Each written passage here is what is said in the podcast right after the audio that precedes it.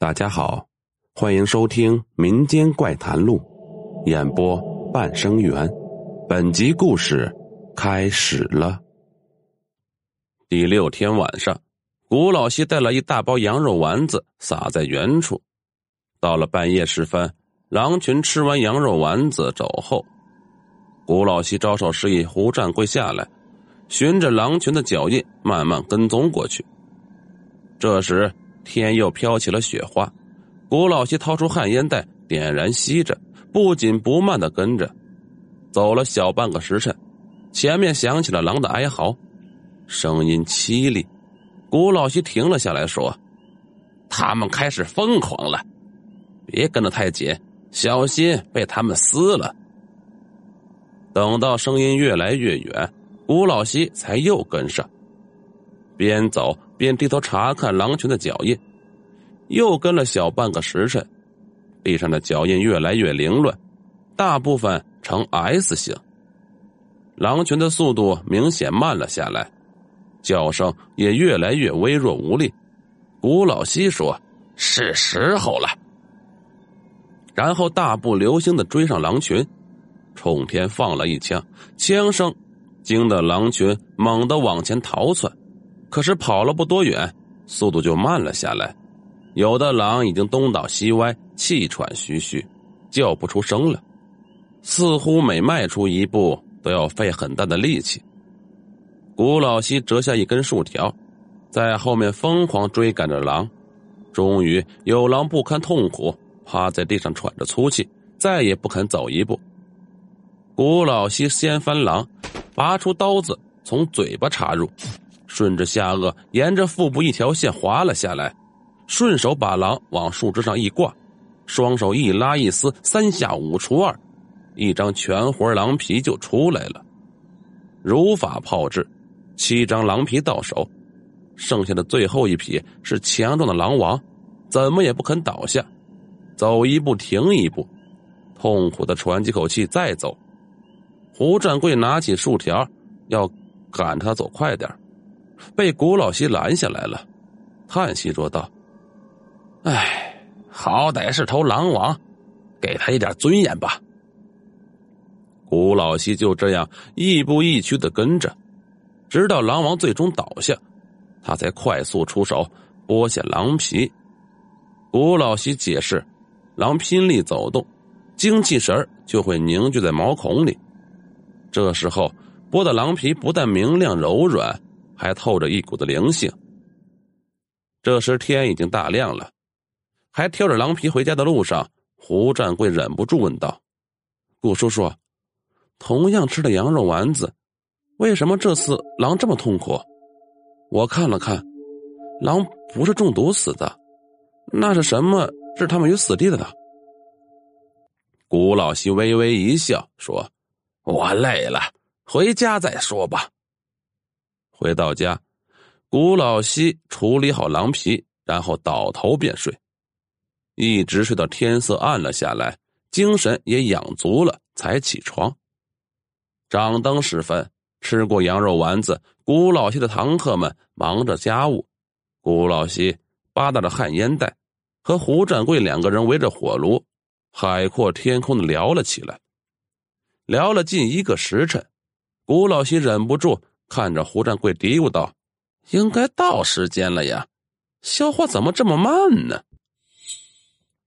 胡占贵不明所以的望着他，忽然一阵钻心的疼痛袭来，禁不住捂着肚子呻吟起来，想站起来走动走动。古老西连忙制止说：“你看见过狼群的，千万别站起来，坐着好受些。我还想问问我儿子的情况。”胡占贵脸色大变，你在羊肉丸子里做了手脚。古老西点点头，胡占贵哀嚎着说：“你为什么要害我？”古老西拿出狼皮毛短裤，悲愤的说：“我要你偿还我儿子的命。”古耀祖十岁那年冬天，玩耍时不慎掉入冰窟窿，被救起时身体已然冻僵。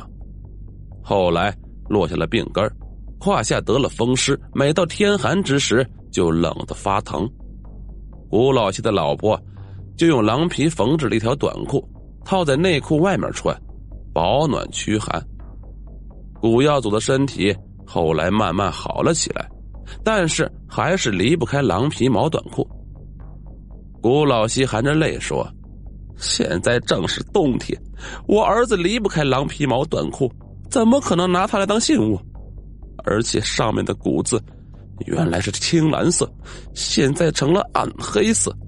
我是猎人，当然知道是被血水浸染过的。”胡占贵苦笑着说：“当初我们认为狼皮毛短裤是贴身之物，又有骨子为证。”应该是最可信的信物了，现在看来是考虑不周了。既然你在县城里已经识破了我，可以随时杀了我，为什么非等现在？古老西告诉胡占贵，他这是使得缓兵之计。胡占贵年轻力壮的，古老西自知不是对手，只能自杀。古老西自创的猎狼方法太过残忍，其实是一种不道德的虐杀。所以他对这种方法守口如瓶，连儿子古耀祖都没有传授，打算以后把这种方法带进棺材。为了稳住胡占贵，才破例答应传授。在吊狼的这段时间里，古老西同时也在吊人，就是培养胡占贵囫囵吞羊肉丸子的习惯，以免吃出机关。原来一切都在古老西的掌控之中。胡占贵怒从心头起，猛地站起来扑向古老西，想来个鱼死网破。可是肚子疼的他立马又弯下了腰。想想猎狼时的恐怖情景，他的内心崩溃了。他幻想着古老西能放他一马，于是主动坦白起来。胡占贵是商人不假，但他的真实身份是日本鬼子的密探。专门为占领东北的日本关东军采购紧俏物资，全活狼皮制作的保暖衣物深受关东军高层的喜爱，故此指示胡占贵多多采购，为以后大举进攻中国的军队高官们做准备。胡占贵认为，东北地区也是盛产狼的地方，如果把全活狼皮的狩猎方法学到，在东北推广。就会获得大批高质量的狼皮，完全可以满足日军的需求。但是，对于远在大洪山的石匹狼古老西，他们鞭长莫及。后来，胡占贵打听到古老西的儿子在上海当一个小军官，就想方设法结识了古耀祖。但是他想尽方法，也没有从古耀祖的嘴里套出猎狼的绝活。胡占贵以为古耀祖不肯透露。就联合隐藏在上海的小鬼子，准备绑架古耀祖，以便刑讯逼供。不料在绑架过程中，古耀祖拼死反抗，最后被打死了。于是胡占贵抱着最后一线希望，冒充古耀祖的朋友来试试运气，想从古老西手里高价收买猎狼绝活。古老西听完，忍不住老泪纵横。他拿起刀，走向瘫坐在地上的胡占贵，要为儿子报仇雪恨。胡占贵有气无力的说：“羊肉丸子里到底藏着什么机关？总该让我死个明白吧。”古老西捏碎一粒羊肉丸子，从里面弹出一根长长的、两头削尖的竹篾片他卷起竹篾片成为小小的一点，一松开。竹面片马上弹直，古老西说：“细泥一样的羊肉和这小麦面消化很快。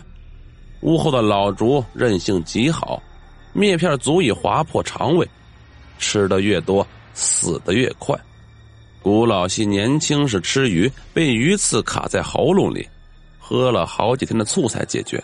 他由此得到了猎狼的灵感。当然，这些。他没有告诉胡掌柜。好了，本集故事播讲完毕。如果喜欢，请点个订阅。我们下集再见。